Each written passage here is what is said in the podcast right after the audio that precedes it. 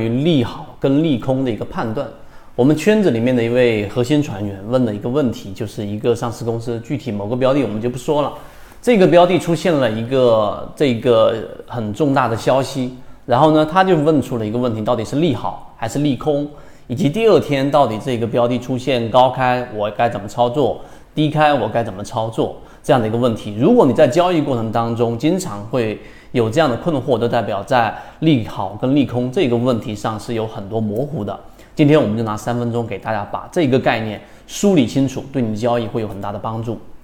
首先，第一点，我们要知道这个市场是复合博弈的，它是由众多的市场参与者在市场里面去进行这样的一个交易。所以，对于一个利好或者是利空的消息，我们脑子里面默认的是有一个错误的概念，就是所有上市公司的股价变动都是跟它的这个经营的决策直接挂钩的。也就是说，出现一个利好，这个上市公司会突然间快速的上涨，对吧？那出现一个利空，那自然就会出现快速的暴跌。就认为这是一个因果关系。如果你是这样的想法，可以在评论区回复一下幺幺幺；如果不是，回复一下二二二。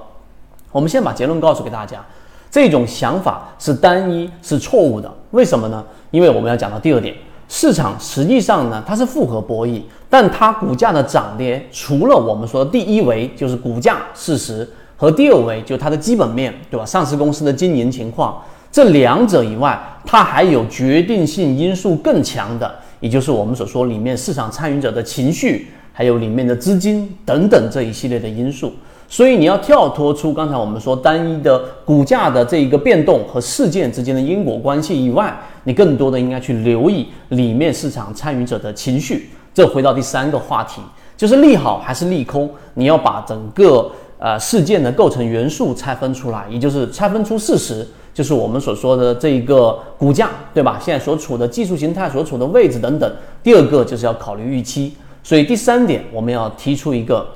这个市场里面可能很多交易者觉得在交易当中非常有价值的一句话：我们在交易的时候买的是买入预期，卖出事实。也就是你买一个上市公司的标的，你一定要是买它的预期。因为当所有的交易者预期一致的时候，这种时候就是进入一个索罗斯所说的自我加强。那自我强化反身性原理，要不就是进入到一个上涨通道，要不就进入到一个下降通道。那么这个实际上才是我们真正应该去判断的第三点。记住，买入预期，卖出事实。那我们简单给大家解释一下买入预期。我们近期啊，第四点，我们公布了金鱼报九，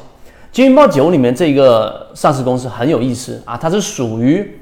这个呃，我们所说的光伏啊，然后呢，这个半导体这样的一个分支，那它有一个很有特点的地方，就是在二零二零年的一季报，它的利润净利润出现了大幅的下滑。那这个大幅的下滑呢，我们为什么把它列入到我们的金鱼报九？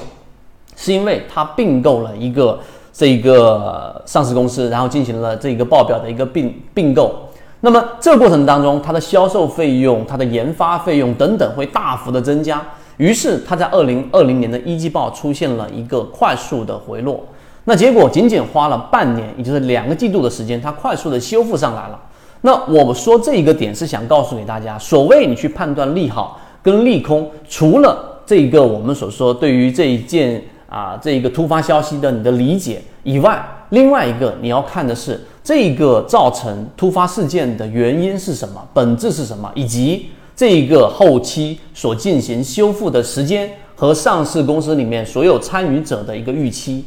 所以，我们讲到这里，大家就明白了啊。一个上市公司，它如果出现了一个利好或者利空，首先我们要明白，能进入到散户耳朵的消息，基本上没有太大的利用价值。其次，我们更多的应该去关注这个市场里面参与的预期的这一个变化。那这里面就得看到我们说的散户股东数量以及里面市场资金的参与者。一旦你有了这样的思维，对于我们所说的利好或者利空，你会有另外的一个理解。当然，我们所说到的金鱼报九，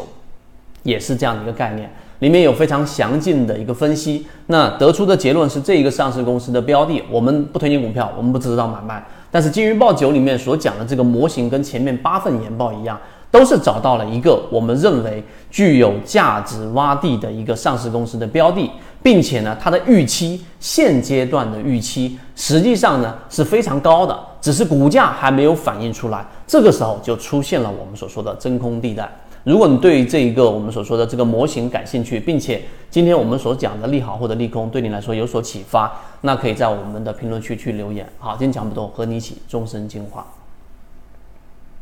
如果你也想进一步的去系统学习，可以一步朋友圈搜索 YKK 二五六，一起终身进化。